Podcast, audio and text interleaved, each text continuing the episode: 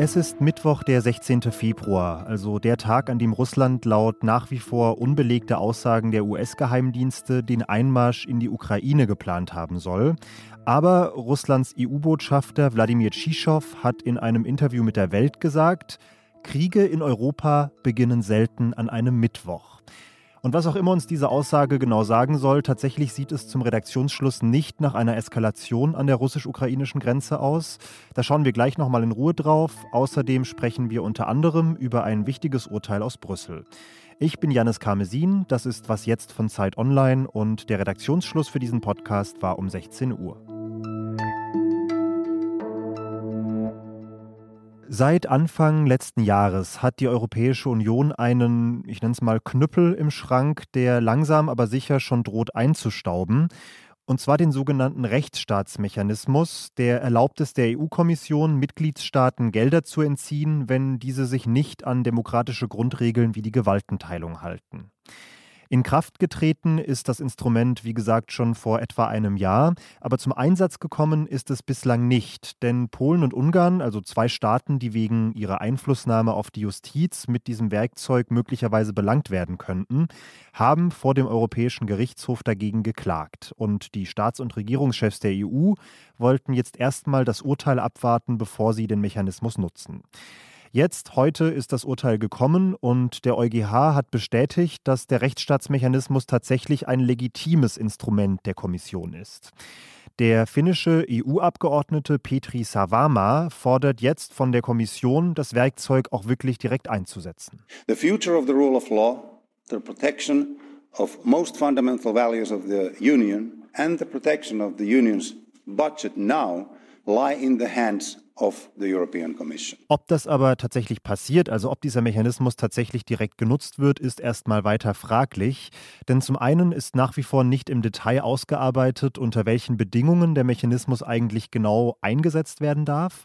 Und in Ungarn wird im April gewählt und in der EU-Kommission gibt es Sorgen, dass es als Einmischung in den Wahlkampf verstanden werden könnte, wenn die EU die Regierung jetzt bestraft. Sieht also nach allem, was man bisher so weiß, erstmal so aus, als als bliebe dieser besagte Knüppel im Schrank.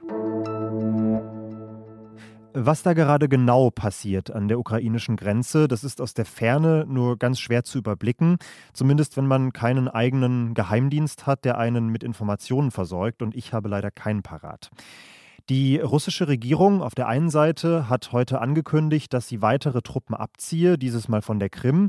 Das wäre natürlich ein Zeichen der Entspannung.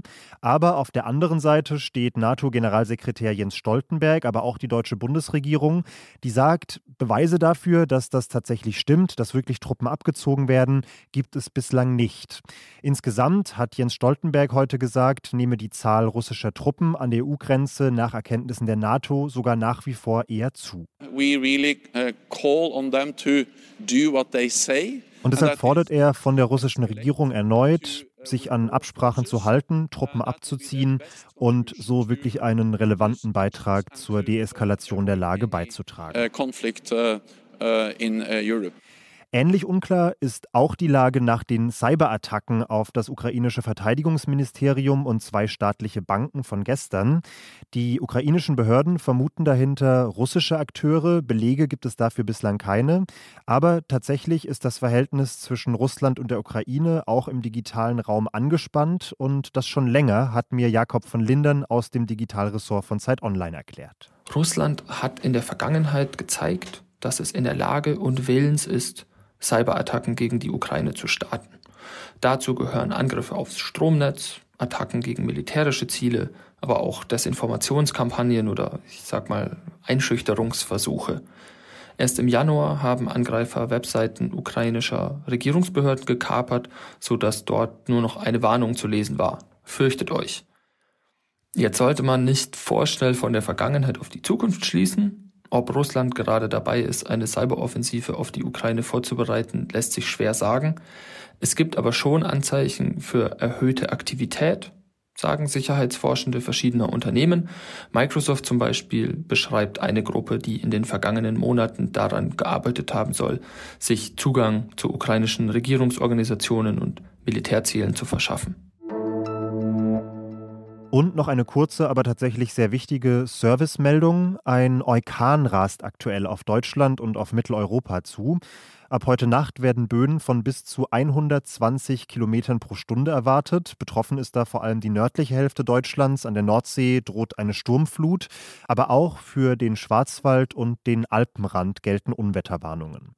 Adrian Leiser, Meteorologe beim Deutschen Wetterdienst, sagt dazu: Es können Dächer beschädigt werden und generell so einiges durch die Luft gewirbelt werden. Vermeiden Sie daher nach Möglichkeit den Aufenthalt im Freien. Und mit Nordrhein-Westfalen hat am Nachmittag auch schon das erste Bundesland den Schulunterricht für morgen komplett abgesagt.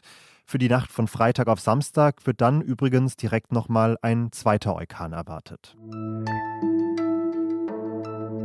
Was noch? Seit mittlerweile fast eineinhalb Wochen protestieren Hunderte, phasenweise waren es auch Tausende Menschen vor dem neuseeländischen Parlament in Wellington gegen eine Impfpflicht und gegen andere Corona-Maßnahmen in erster Linie.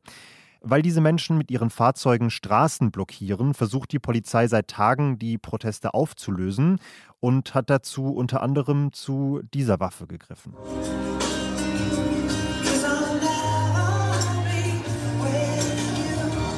Über Lautsprecher wird das Camp mit einer Reihe von Songs dauerbeschallt. Hier zum Beispiel mit You Are Beautiful von James Blunt. Aber auch Macarena ist da mit dabei oder die englische Version von Schnappi, dem kleinen Krokodil. Die Strategie ist also, die Menschen einfach so lange zu nerven, bis sie freiwillig gehen. Und zwar tatsächlich mit sehr zielgenauem Arsenal. Laut dem Nachrichtenportal Stuff kommen die Lieder nämlich allesamt aus einer Playlist mit den 25 meistgehassten Liedern der Musikgeschichte. Und damit endet dieses Update von Was jetzt? Ich hätte Ihnen gerne noch die Beschlüsse der Bund-Länder-Runde zu den Corona-Lockerungen verkündet, aber das hat bis zum Redaktionsschluss leider nicht mehr hingehauen. Das macht dann allerdings morgen früh der Kollege Ole Pflüger in der nächsten Folge. Schreiben Sie uns gerne bei Bedarf an wasjetzt.zeit.de und genießen Sie jetzt bitte erstmal den Abend. Ich bin Janis Karmesin und sag bis bald.